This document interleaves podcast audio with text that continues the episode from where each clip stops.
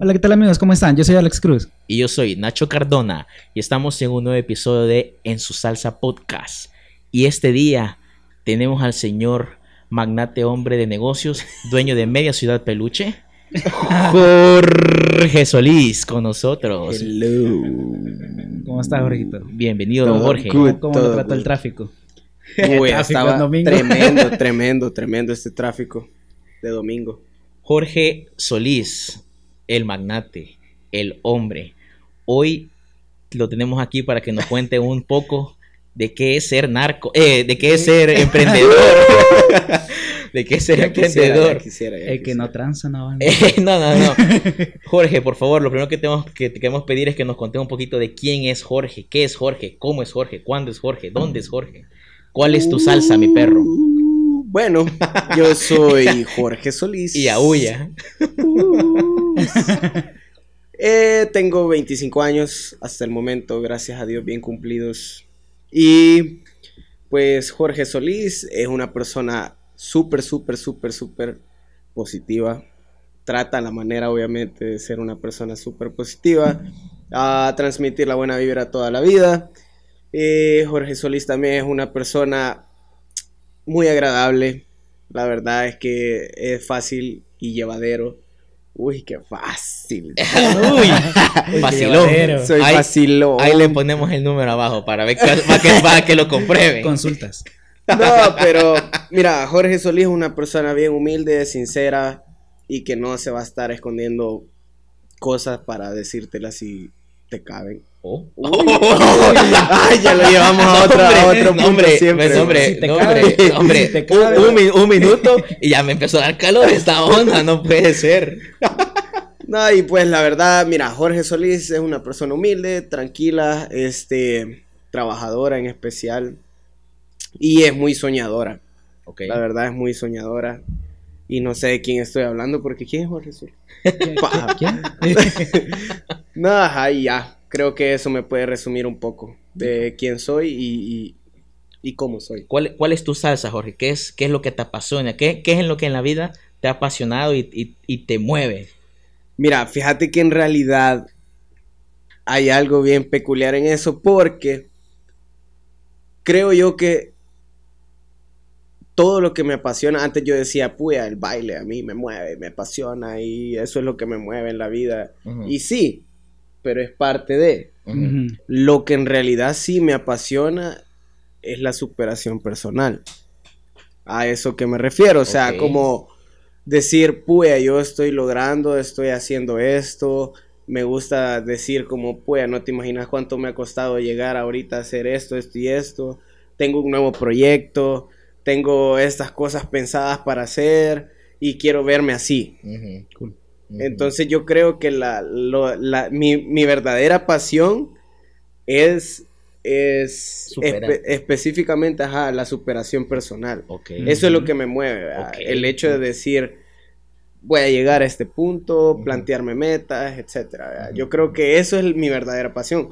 ¿Por qué? Porque, o sea, obviamente como un hobby y como mi vida siempre he tenido el baile.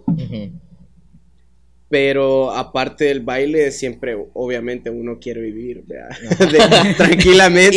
idealmente quiere comer uno tres tiempos, vea. Cinco si se puede. Por favor. Entonces, por eso te digo yo que, que probablemente no es como que, ay, puya, me apasiona el baile y voy a hacer esto. Pero siempre está la otra parte como, hey, quiero vivir de esto, quiero hacer esto.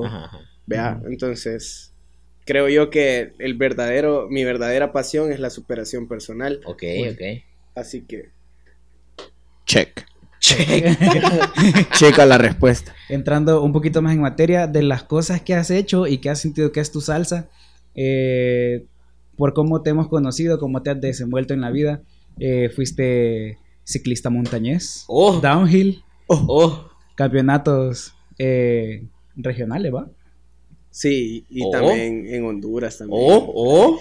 Intercantonales. Intercantonales, mi perro. Ajá. Qué loco. Este, también pasaste por, bueno, obviamente el baile. Mm. Este, ¿cómo, cómo, cómo empezó tu, tu, tu, amor por el baile? Este, ¿cómo, ¿qué año empezó? ¿Quién, quién fue el detonante que dijo, ah, Simón, aquí voy? Pues mira, esta historia me gusta contarla. Va, va, va. Y me llega a contarla. Ya le dimos paja para entrar. Hoy sí ¿Sabes por qué? Porque yo empiezo esta historia así. Toda la gente piensa que uno siempre toda la vida ha sido extrovertido, que bien llevadero y que hablaba mucho, como ahorita me llega a hablar un montón. Pero, pero no, en realidad yo era un niño súper tímido, ¿me entiendes? O sea, así bien hardcore, porque eh, de chiquito yo era gordito. Me hacían mucho bullying, pero yo me di a respetar por lo mismo que te o sea, por, tal vez por mi, mi personalidad y por mi carácter, que yo era a pesar de todo, yo era seguro de mí mismo. Seguro, pero no tenía una personalidad. Ya, ya, Entonces, cuando yo llegué a conocer el baile, ahí fue que yo me formé de mi personalidad. Forjé una personalidad y por eso me gusta contar esto. Porque eso me dio, si yo me sentía seguro de mí mismo, o sea, era ocho mil veces más seguro haciendo lo que yo estaba haciendo en ese momento, que era el baile, para las demás personas. O sea, me podía ver bailar 10 mil horas, pero platicar conmigo era bien yuca, porque yo no platicaba. Me cerraba un montón. Con el tiempo, obviamente, el baile es parte del arte que cubre también la actuación, a mi, a mi parecer. Entonces, cuando yo empecé a actuar, cuando bailaba, ahí yo me enteré quién en realidad yo era. Como un carácter. Porque, ajá, no es que yo estaba actuando, sino que ahí de verdad yo sacaba mi personalidad. Ya hablaba con la gente, me creía esto, me creía lo otro, pero en realidad era mi seguridad atrás de todo eso. Entonces, por eso es que me gusta contar esta historia, porque ahí, desde ahí a huevo nace eh, Jorge Solís, que dice, ah, pues así es el bailarín, que aquí, que allá, que no sé qué. Y ahí fue que yo me empecé a formar. Eh, esto fue, pues, quiero ver, tercer grado. Chinga. Para finalizar tercer grado, ajá. Teniendo crisis existenciales a sus ocho años, güey. ¿Cuántos años tenías? Como 10. Como, como 12. como 11. 11, 12. 10 creo, porque yo, ajá, yo salí, yo era el menor de todo mi, mi, mi grupo. Yo salí de 17 años, entonces sí tenía yo como... salí como de 20 yo, salí como, ajá, como de, como, ajá.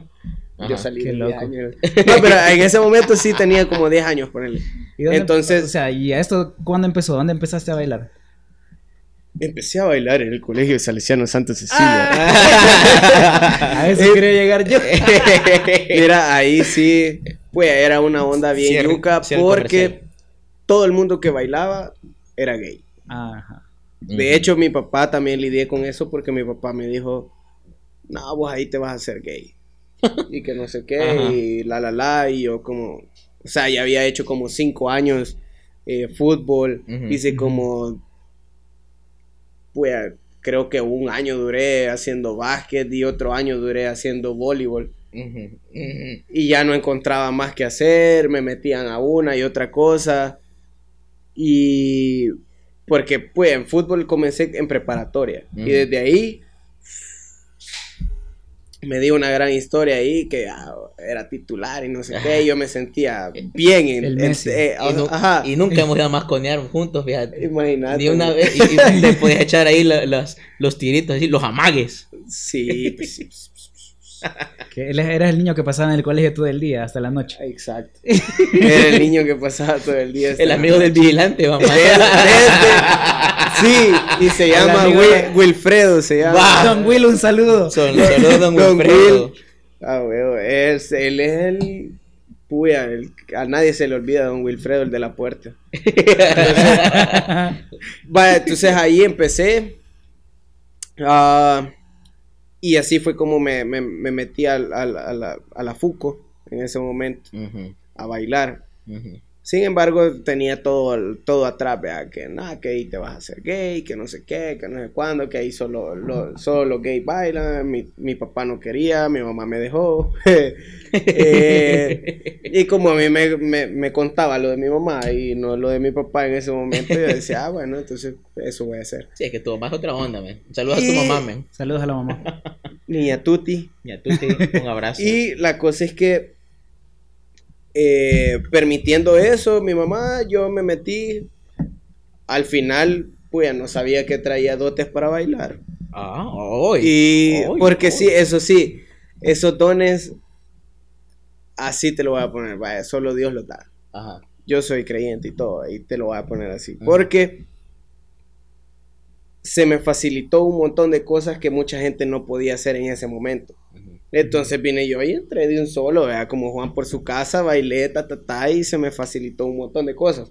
Entonces, desde ahí fue como, por eso te digo que mi seguridad, si normalmente yo era seguro y que mi seguridad era darle duro a la gente, ¿me entendés? Porque en ese momento... Retóricamente. ajá. No, de verdad, darle duro. De verdad, porque, o sea... me, estás molestando, me estás haciendo bullying y es como, hey. Jorge, ah, Jorge estudió en una caverna. Eran puros bichos. Puros bichos. Entonces, retrógrada.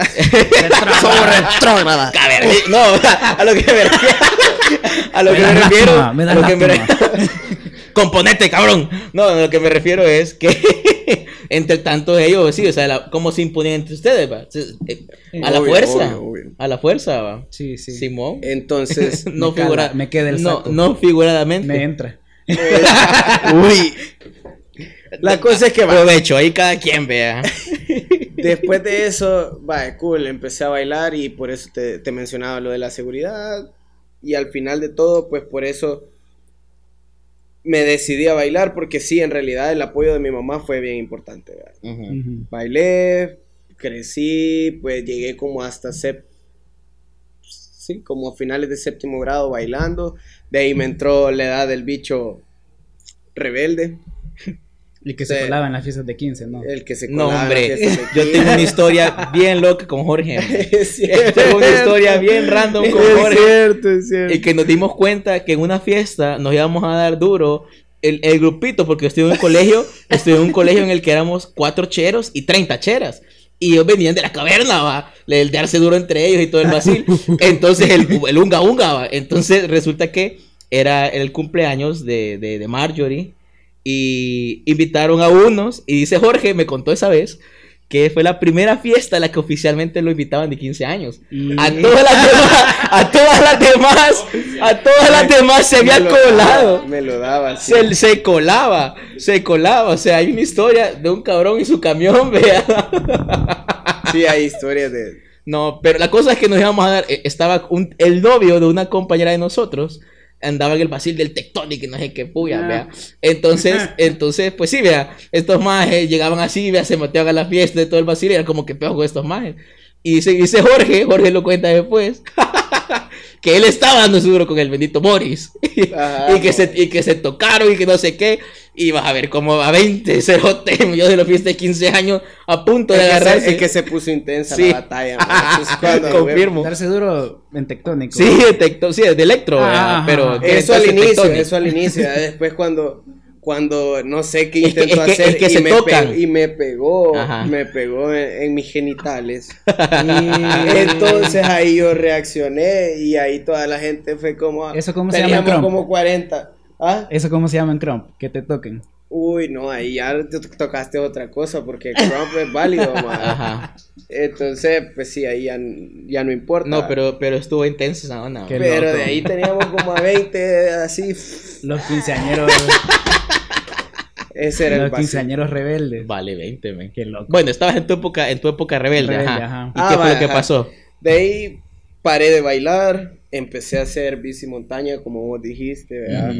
Eh, después de eso, pues ya tuve quizás un lapso como de tres años que le metí un montón a eso. Me llega, de hecho, todavía ando buscando bicicleta por si alguien, por favor.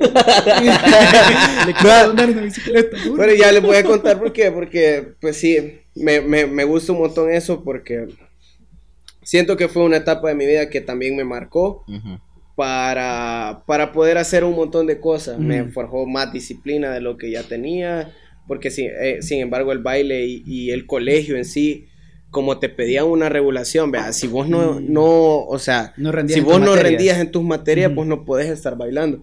Y como a mí me gustaba, le tenía que hacer huevos, o sea, y, y, qué, y, qué, voy a hacer? Pues tengo que ir bien en las materias. Entonces eso como que me forjó la disciplina.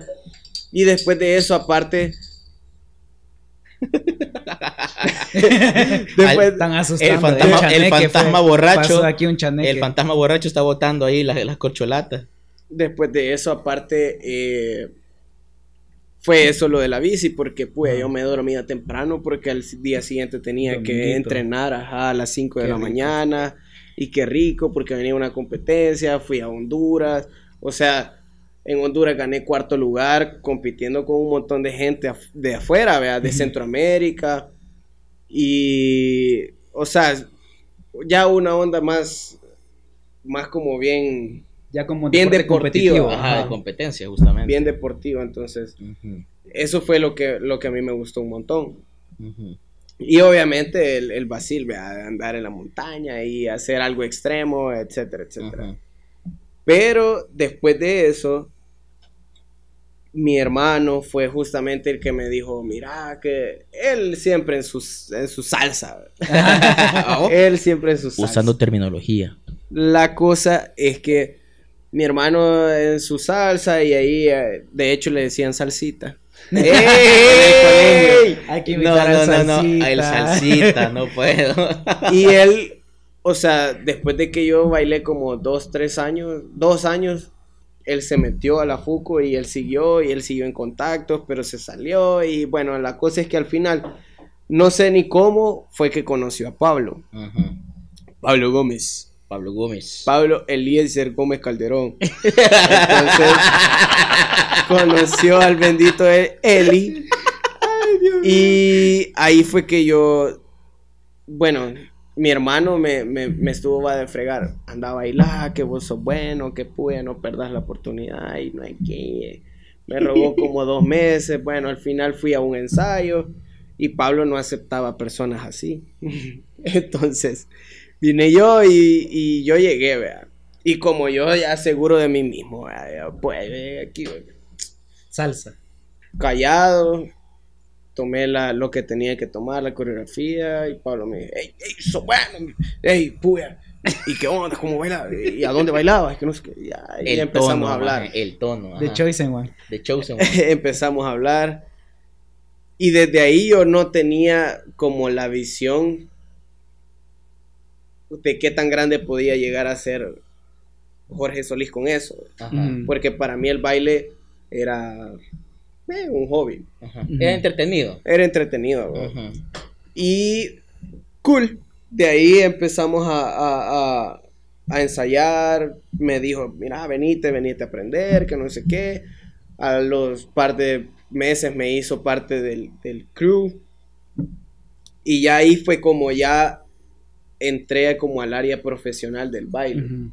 Y yo me había salido, obviamente, porque yo decía, pues, ¿qué más voy a hacer ahí en, en la FUCO? Pues si no es algo del colegio, vea, hasta dónde puedo llegar ahí. Te graduás y ahí quedó. Ajá, ya estuvo, pues se acabó. Entonces yo aquí vi también la oportunidad, y yo dije, pues aquí Pablo me abrió los ojos y dijo, pues mira, aquí hay un montón de cosas que aprender. Y aquí hay un futuro entero, yo estoy formando esto, se llama New School, ta, ta, ta, ta, ta, ta, ta, y ahí me abrió los ojos, y ahí es lo que yo te dije, que en realidad por, o sea, ¿por qué yo me muevo? Que es la superación. E-, ese fue el momento en el que vos caíste, o, ya, o ya, habías, ya, habías pensado, no, o, te diste cuenta después. Es que es bien loco porque, vaya, mi vida ha sido así, como en, yo he sido como bien independiente siempre. Entonces, ponerle que de chiquito mi primer trabajo por lo mismo de la... Eso ahora yo hago, o sea, retrospectiva, y digo, ah, pues por eso yo hacía mis cosas. De chiquito yo como en tercer grado, de hecho, yo trabajé en el mercado de Santa Tecla, ese fue mi primer trabajo. eh, cargando bultos, vea, llevando cosas de una tienda a otra y aquí y allá. Y mi motivación era ganarme mi pistillo, ¿para qué? Para comprarme mi estreno de Navidad, de Año Nuevo. Y bueno, fue una Navidad y un Año Nuevo que me compré mis cohetes, me compré mi, mi, mi, mi, mi ropa de, de 24 y de 31. Y me acuerdo que me pagaron por dos meses de trabajo 60 dólares. Pero 60 dólares abundaban. ¿Cuántos años tenías? Tenía 10 años. Baje, la vida de magnate comienza a los 10 años. acarreando bultos, sépanlo. Entonces, va, entonces por eso te digo que mi vida siempre ha sido como así, ¿verdad? De ahí, más adelante, después de trabajar ahí, yo dije, bueno, voy a vender dulces empecé a vender dulces, vendía panes con huevo en el colegio y así, o sea, todo eso lo dejé aparte porque ha sido como otra parte de, mi vida que por eso te digo que es la superación personal que siempre he tenido detrás, detrás, de todo esto. Entonces, ya cuando pasó esto, lo de, lo de New School, yo abrí los ojos y dije, bueno, me, estaba por graduarme y yo tenía la decisión, imagínate, estoy bien loco, tenía la decisión, tenía que tomar la decisión de tomar aviación, porque era un sueño que yo quería cumplir, tomar aviación, o sea, ser piloto, darme la carrera. Segundo, ir a bailar, ir a, a formarme como bailarín en Costa Rica, en la Escuela Nacional de Danza de Costa Rica o quedarme aquí en El Salvador y apoyar a Pablo con New School. Fue una decisión bien yuca. ¿A tus 15, 16 años? No, hombre, tenía ya 17. O sea, fue el último año. Fue el último ah, año de colegio. Ajá, ok, ok. Y fue una decisión bien yuca porque para todo mi mamá me decía que sí. Pues yo, ayúdame, vea. Por lo menos, uno decime que no. Échame filtro, vea. Uno decime que no para que yo pueda tomar la decisión más fácil. Pero no, me dijo, lo que vos querrás, sí. Bueno, total, yo dije, empecé a ver, vea. Ya en ese entonces ya me había hecho la idea de, de, o sea, de alguien que hacía números, que velaba por, por el, el bienestar De, mis papás, del bolsillo de mis papás. Y yo dije, ok, aviación, 25 mil dólares. Hijo de Hijo está bien yuca y ya después yo pagarlo, o sea, entrar en un préstamo todavía sin yo poder trabajar, no. Sí. Fue lo primero que deseché. Lo que sí me quedé fue con la, con la Escuela Nacional de Danza de Costa Rica, que hasta metí papeles y quedarme aquí. Y el hecho de quedarme aquí no fue por el dinero, sino que porque, no sé, Pablo formó en mí algo inexplicable, ¿me entiendes? Me formó yo en lo que yo sí considero que Pablo me ha formado como un líder. Y que de hecho hasta la fecha lo, trato de seguir implementando con lo poco que yo sé, ¿verdad? Y con lo que he ido formando. Entonces, desde ahí yo dije, bueno, no, me voy a quedar porque irme a Costa Rica puedo perder la oportunidad de tener algo mío. Y después no sé a qué voy a venir aquí, si voy a poder ayudar o voy a poder seguir en los proyectos, que ya estaban planeados. Vos te puedes a Pablo y vos también. Y bueno, y Nacho más. Y él sabe que, que Pablo es un gran visionario, entonces me decía, esto y esto y esto va a pasar no tenía ningún respaldo, pero en lo absoluto me cero, pruebas, pero tampoco así. Pero lo decía, entonces yo le creía. Entonces por eso fue que yo dije, bueno, no, yo le voy a creer a este men y démosle, yo me voy a ir con él. Me quedé. Y desde ahí fue que dije, bueno, si me quedé es porque voy a empezar a hacer algo. Y mi mamá viene y me dice, pero ¿y entonces qué vas a estudiar? Mm, buena pregunta, no había pensado. Para cualquier padre que nos escuche, es un gran huevo decidir la carrera a tus 17 años. O sea, no tenés la madurez para poder decir, ay, sí, yo quiero estudiar esto y quiero hacer esto de mi vida. Esto que vos decís de la personalidad, vos estás formando esa onda y de nada le pones a un morro de 17 años como, ¿qué, qué, carajo querés ser el resto de tu vida por siempre, jamás en la vida? es un gran vergazo.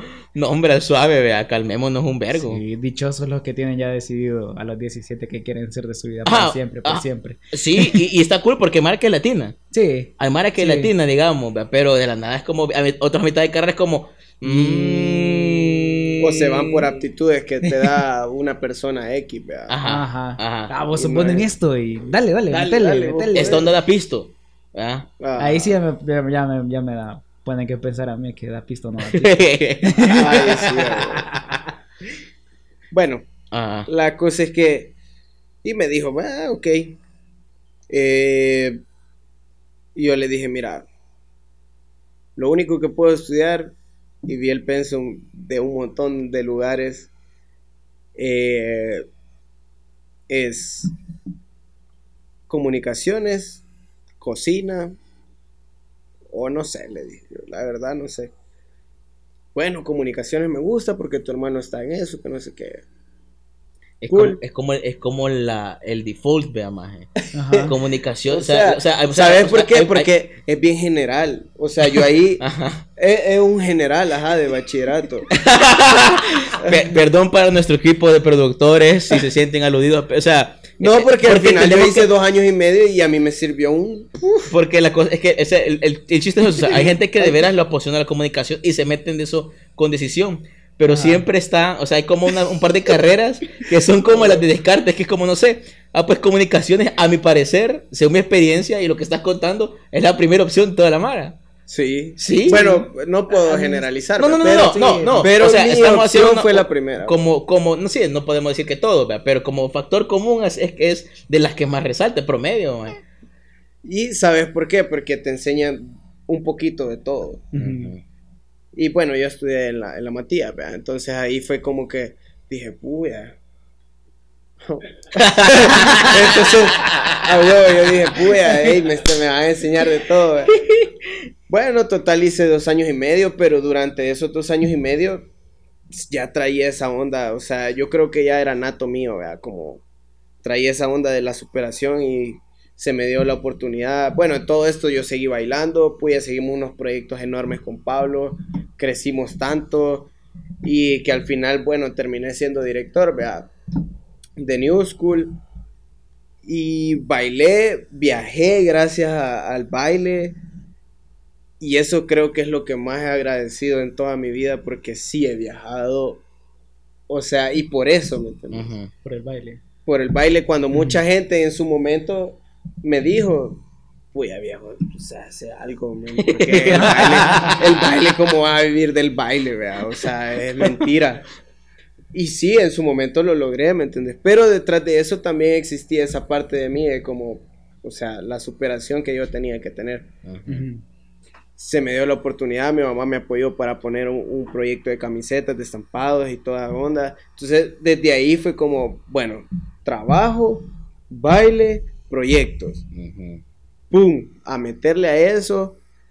De hecho, me salí de la U por eso, porque ya estaba demasiado topado de proyectos, de trabajo con New School, de trabajo con las camisetas. O sea, yo Todas mis clases las metí a las 6 de la mañana para salir a las 10 lo más temprano para después regresar a, estampar camisetas, de ahí irme como a las 3 de la tarde a bailar, a seguir montando proyectos porque tenemos un show, porque tenemos que bailar el fin de semana para tal marca, que tenemos un proyecto de una pasarela para no sé dónde, que vamos a bailar para una boda. O sea, era una onda que yo ni siquiera pasaba en mi casa, solo llegaba a dormir no me, o sea, me desactivé de toda mi familia, fue como, chao, ya no existo. Y es más, ellos me llegaban a ver como a los lugares que yo estaba para poder como... Para convivir. para poder convivir. En este caso, mi mamá, vea. Entonces, eh, y así, vea, ahí empecé toda, ya como el trajín de mi vida, vea. todos los días dándole. Eh, no paraba, la verdad. Y cuando paraba, era porque de verdad estaba demasiado cansado o, simplemente ya, ya no aguantaba el estrés, etcétera, etcétera, etcétera. Entonces, desde ahí fue como que con Pablo siento yo que me hizo formar un montón más como, como cuajar, cuajar en realidad quién soy yo. Porque él me dijo un montón de cosas y él me hizo cambiar de chip también.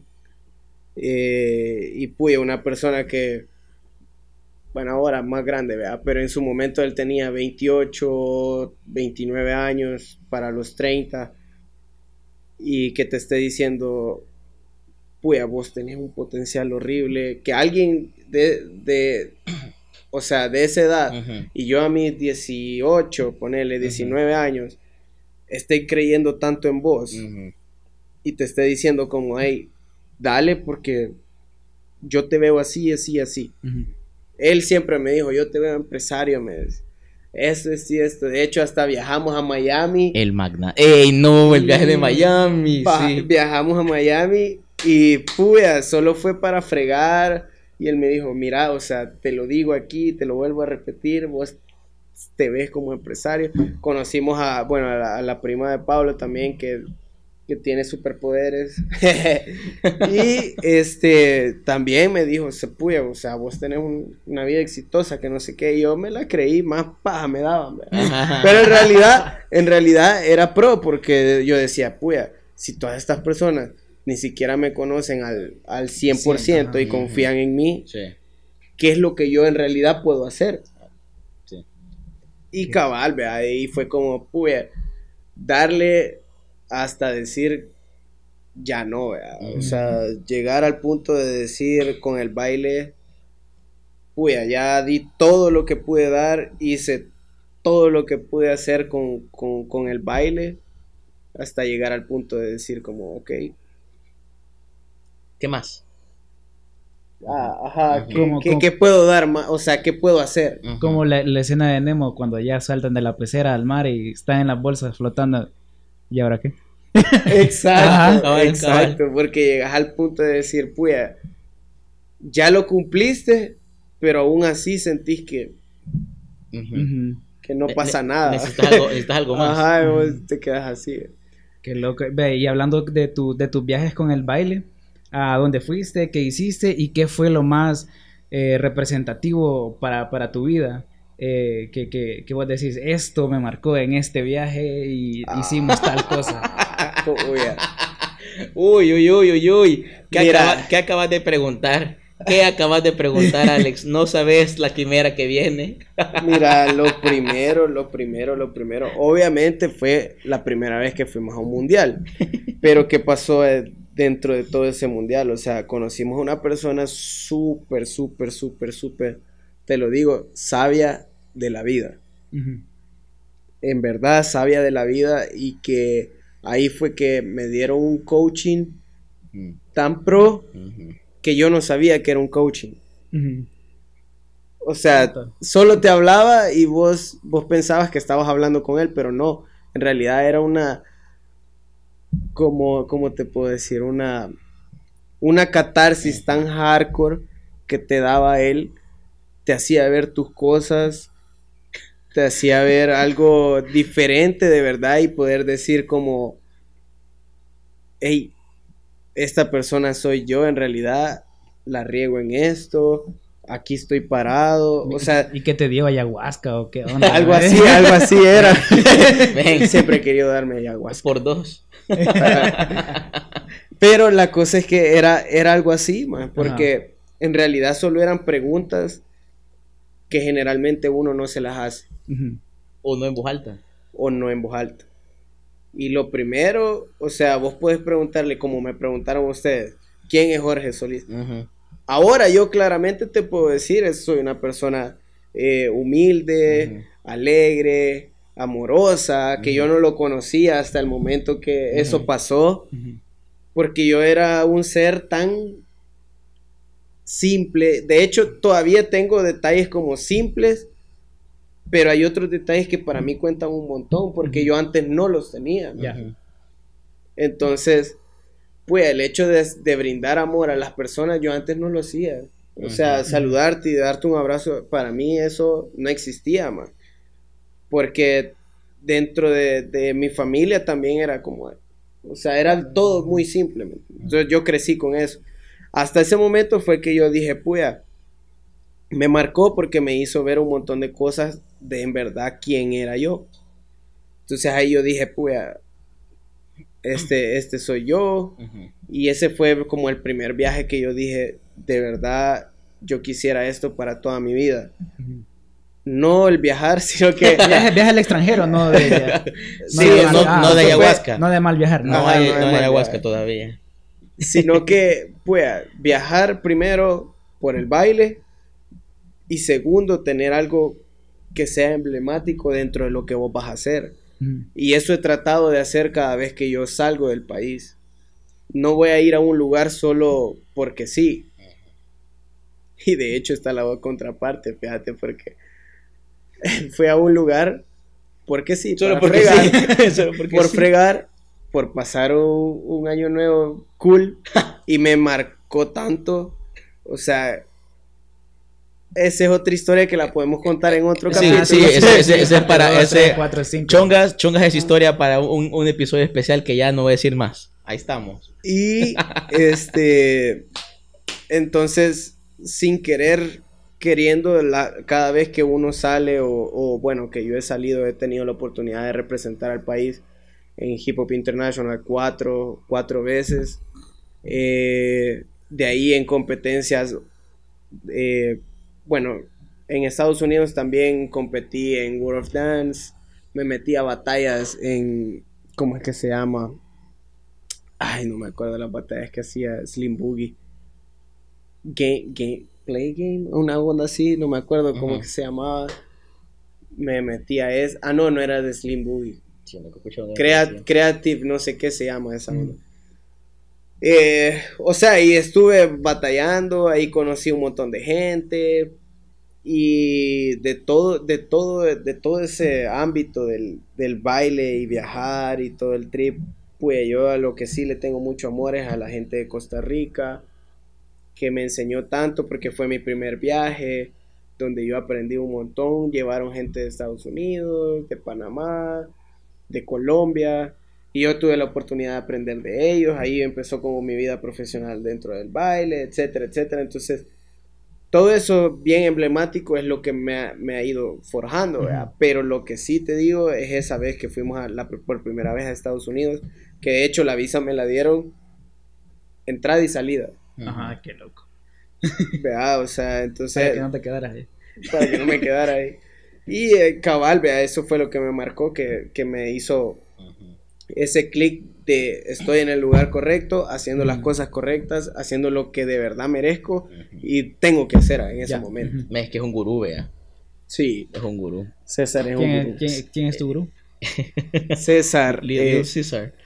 Lil César. Eh, César Rivas se llama. Él es de Sonsonate, originario de Sonsonate, pero por la guerra él se movió a los Estados Unidos y él creció en Estados Unidos y es un, pues, una eminencia dentro del hip hop, una leyenda. Darks. Y yo creo que ya sé por qué le dicen leyenda y no es por, no es por, no es por lo que ha recorrido dentro de todo el baile, sino por lo que él es como persona. Sí, sí, sí. Porque sí, o sea, me imagino que así como él es, le ha hecho cambiar la mente a un montón de personas. A un montón de manos. Es loco, Yo, yo, pude, yo tuve la oportunidad de interactuar con él una vez la primera vez nos recibió en su casa, salí llorando de ahí. Pero, o sea, pero no porque, pero no porque me, me, maltripió la ayahuasca, sino que, lo que, ven, o sea, te soy cuestionarte unas ondas de tu vida.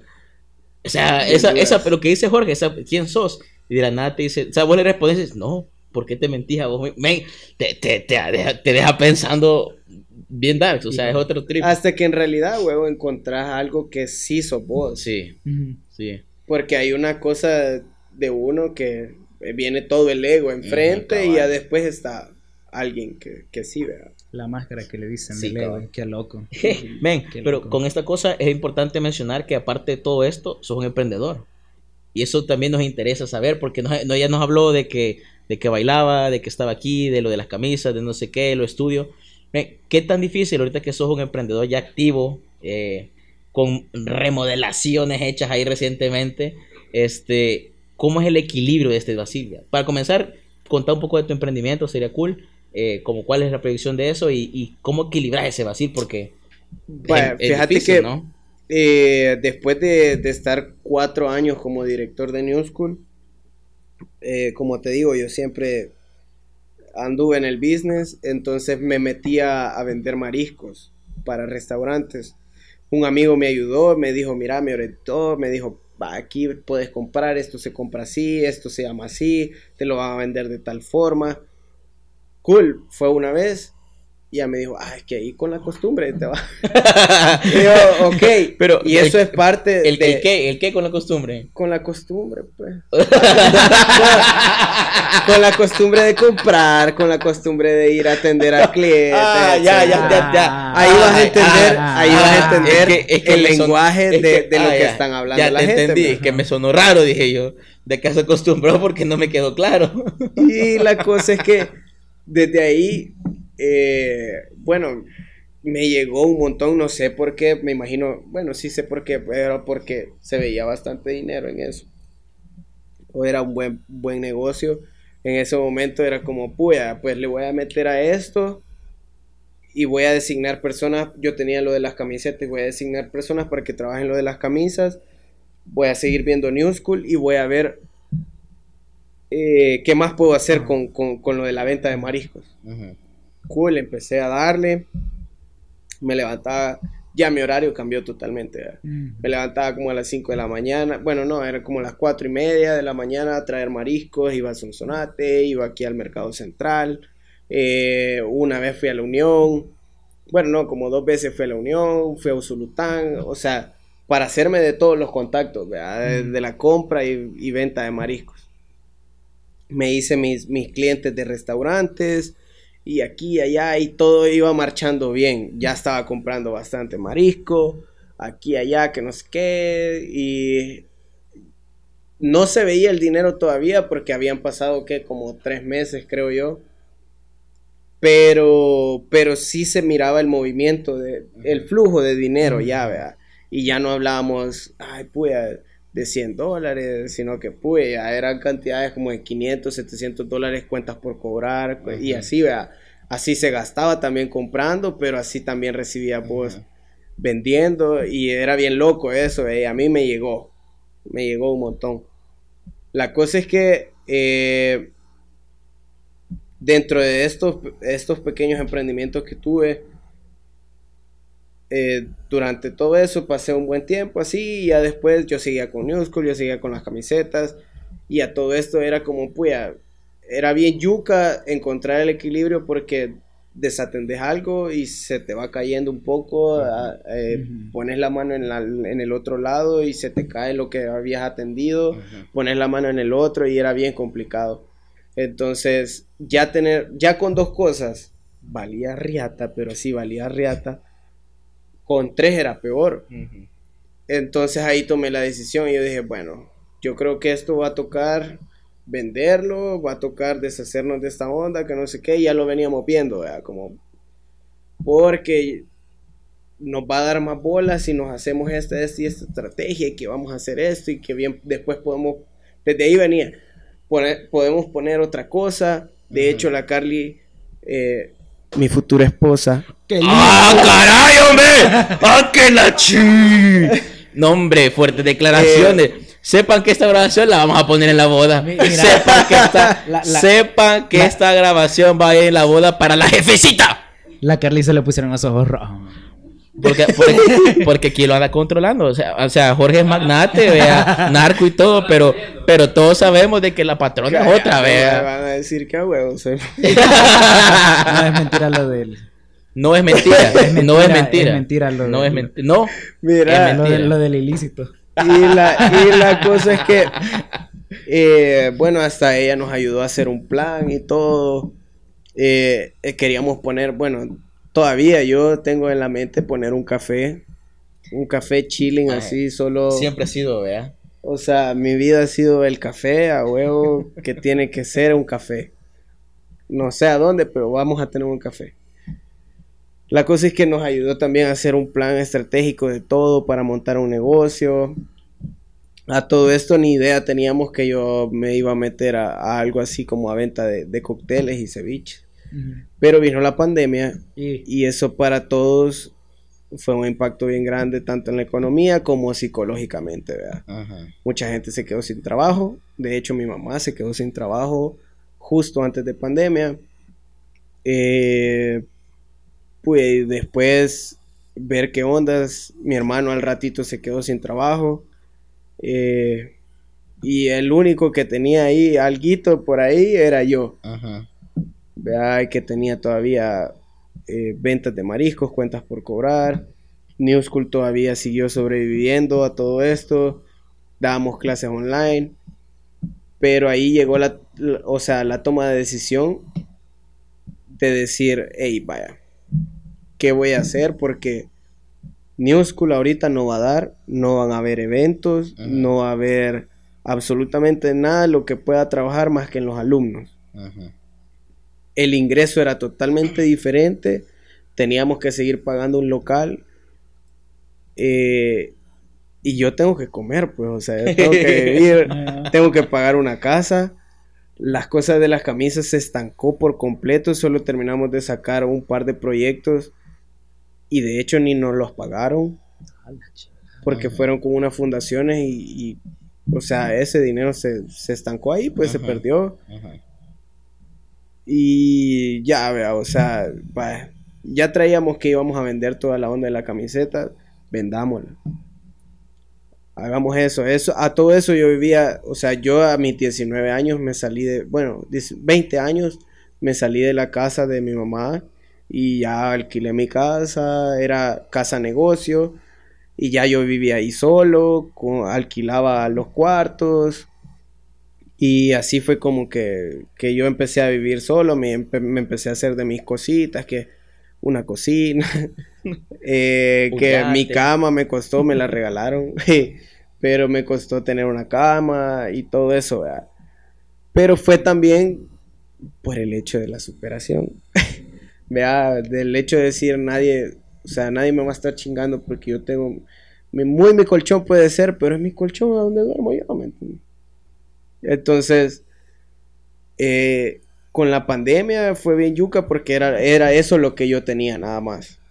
Era lo de los mariscos que recién empezaba, lo de serigraphic que recién estaba dándole jaque ya, o sea, ya, ya iba desistiendo de eso porque ya no podía con New School, ya tenía las tres cosas y yo había decidido, voy a meterme los mariscos y voy a meter a, porque de hecho hasta nos metimos en el huevo de comprar un pickup de agencia para eso específicamente, para, para vender mariscos, pues por andar cargando todo el producto.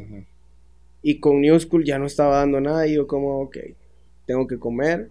mi mamá se quedó sin trabajo, mi hermano tampoco puede mantener a mi mamá por X y cosas. Eh, ya tiene su familia y todo. Y mi mamá no tenía para dónde ir y yo le dije, o sea, yo tengo casa. Veniste conmigo y ay, vamos a ver cómo hacemos. Mi mamá no quería al inicio porque yo ya tenía mi vida de cierta manera, pues, o sea, yo estaba haciendo mi vida, pues, o sea, y como todo bicho, pues yo tenía mis reuniones en la casa, etcétera. Obviamente cuando mi mamá llegó todo eso cambió. Eh, ya no era mi casa, sino que era nuestra casa. Yo todavía seguía alquilando cuartos y todo, viví con toda la cuarentena, vivimos con, con esas tres personas, con Fobia, con Diego y con Daniel, que con ello fue en realidad que empezamos a darle vida a esta onda del, de, de, Honolulu. Hicimos lluvia de ideas, dijimos vendamos mariscos, no se puede, o sea, nadie va a estar consumiendo mariscos, no hay restaurantes abiertos. Vendamos mariscos a granel, intentamos vender mariscos a granel en casas, pero era bien poco el, mercado. Y luego dijimos, bueno, vendamos cócteles y ceviches eh, un chero tenía contactos de, otras personas que nos dieron recetas, nos ayudaron. Eh, de hecho, un chero que, que, que me ayudó mucho también. Este, me dio recetas y todo, y bueno, y así empezamos, ¿verdad? dándole, dándole, dándole, dándole.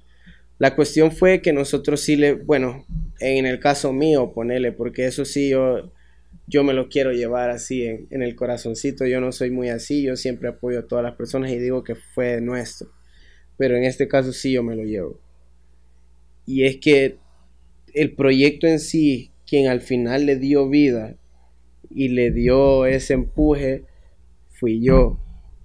Porque yo era el hijo de su madre que me levantaba temprano, que me valía chonga la desvelada y las trasnochadas y las madrugones, solo por, o sea, salir a comprar producto, tener todo bien hecho y no sé qué.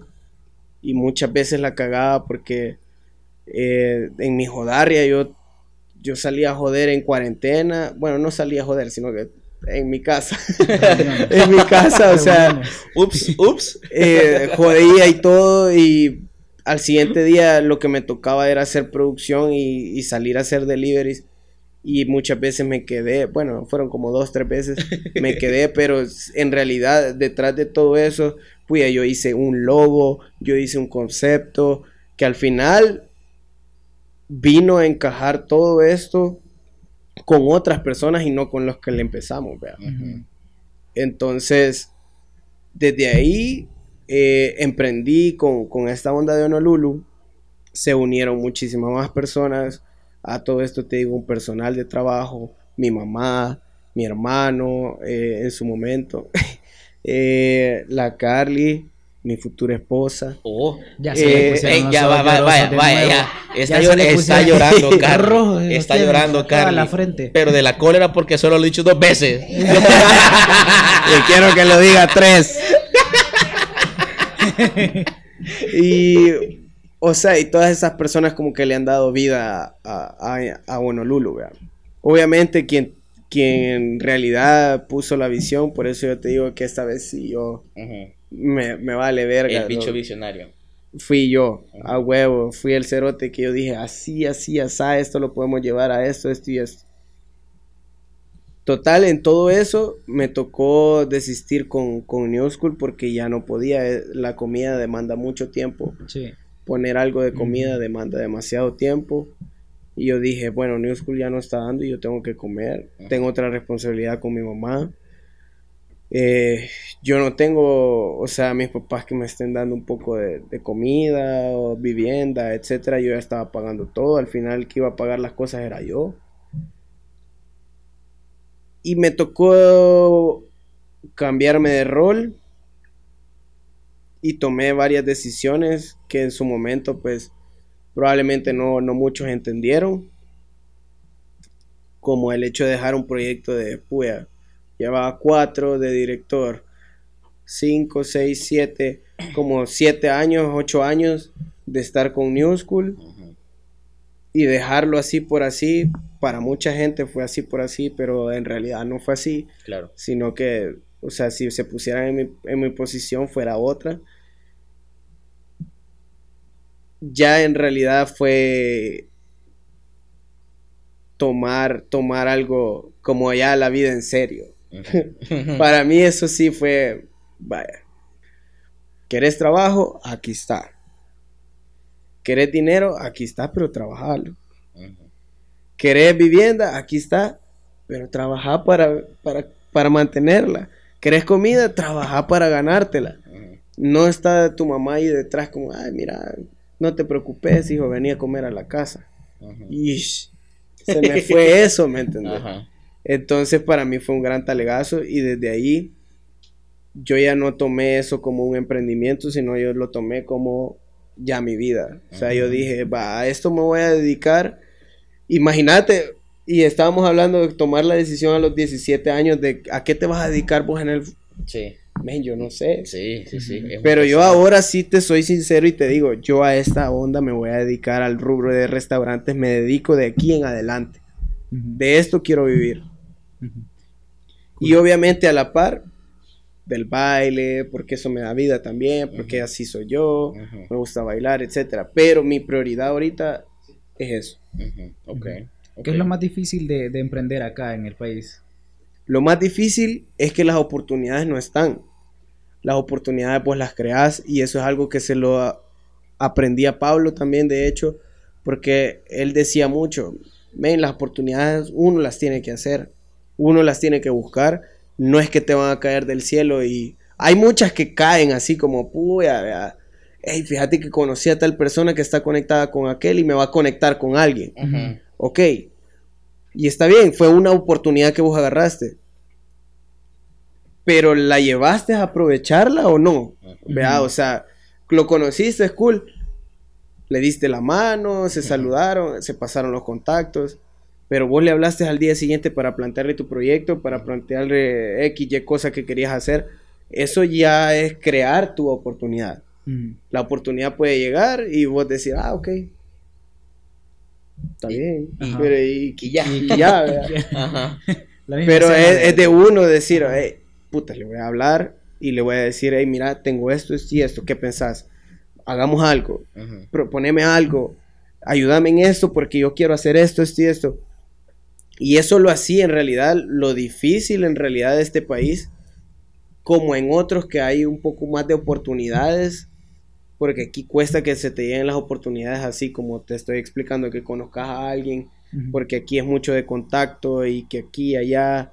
Entonces, en otros países la oportunidad está más fácil, no por el hecho de conocer a gente, sino que puede ser uno por el hecho económico, dos por la facilidad de, de no sé, de algún de algún trámite que tengas que hacer con algún banco, porque te digo, hasta yo sigo lidiando con, o sea, toda mi vida manejando efectivo y cuando quiero sacar una tarjeta se han tardado dos meses en darme una tarjeta de crédito que yo he pagado, es un dinero a plazo que he dado solo para que me den un, fucking eh, récord crediticio.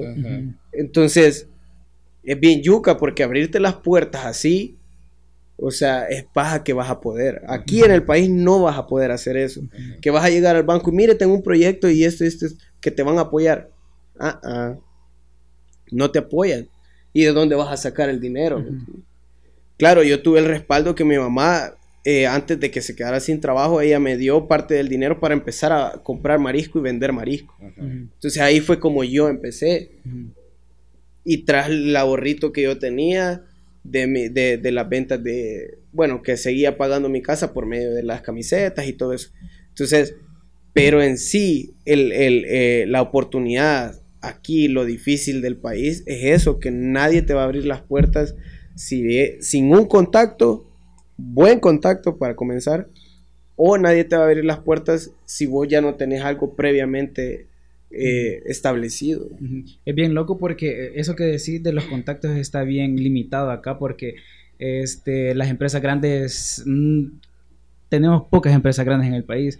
Google está en, eh, qué sé yo, en México, creo que hay en Costa Rica y acá regionalmente creo que con proyectos, por lo menos de, tecnología, este, siempre están en otros lados.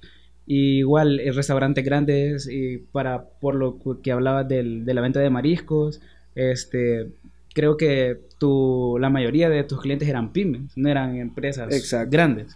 Entonces, creo que el desarrollo de las empresas grandes viene a, desembocar que las empresas pequeñas no tengan esas oportunidades que, necesita el país. Exacto. Y bien loco porque hay demasiadas pymes y pocas, pocas grandes. Y ese es un problema económico que se va a seguir dando, creo que por un par de años todavía pero la idea es, es que las, las, pymes que tenemos ahorita, meterles para que crezcan. Mira, yo, o sea, con, con, con Carly hemos ido así como... ¿Quién es Carly? Mi futura esposa. Vaya, vaya, ya van tres, ya, ya van tres.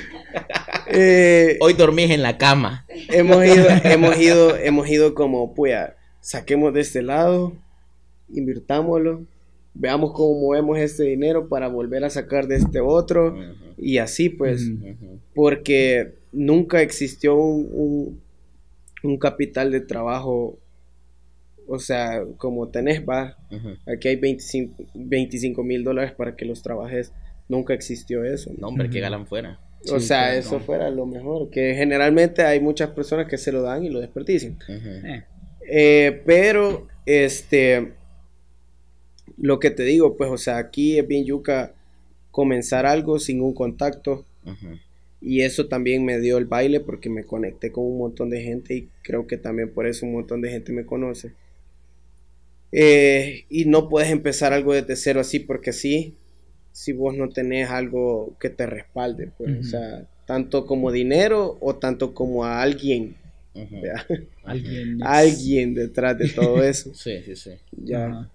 Este, pasamos a los tips, Nacho Catota. Sí, mira, nosotros le pedimos a la gente que, nos acompaña para cerrar ahí, que nos tire ahí unos tips en su salsa de tu vida. O sea, ¿cuáles son los tips para que, que, vos tripeas para que la mano esté en su salsa? Ya sea en, el basil que vos has compartido o en general, como vos quieras tirarlos ahí. ya sea como en el baile, como para emprendedores, o puede ser ambos, la verdad. O para vivir. O para vivir. Hashtag tips en su salsa. Hashtag me caso con Harley. Ese va a ser el nuevo hashtag. Mira, en realidad yo puedo dar quizás el primer tip que se me viene a la mente. Es algo muy personal, pero algo que me ha llevado a, a otro estado mental, por mm. decirte así, porque es bien agotador el hecho de tener deudas, el hecho de tener lo que muchas personas tienen en este país, que creo yo que todos estamos, primero, endeudados. Segundo, en problemados con XY razón. O sea, las familias de, de, El Salvador en realidad tenemos un problemón, o sea, son disfuncionales a morir. Y son pocas las que de verdad yo digo, pues, qué trozo de familia, todo es súper al suave. Incluso así existen discusiones porque todos somos diferentes, pues. Y por X y razón que vos andes mal, andes bien o lo que sea, como andes, si andas bien, eh, a tomarlo en cuenta, si andas mal, igual. Pero el tip que yo les puedo dar, y es que yo lo he aprendido a la fuerza, porque ya he estado en la situación de, de a huevo que me voy a morir. Eh, o que me pude haber muerto. Hace cinco Hace cinco años específicamente. Chonga, Jorge otra vez para, para otro episodio especial. Eh, y es que las tomas de decisiones no se hacen con la de abajo. también, también. No, las, las tomas de decisiones, las tomas de decisiones que tenés que tener en la vida no son, no son porque sí. O sea, no son porque, ¿cómo les explico? Espérame.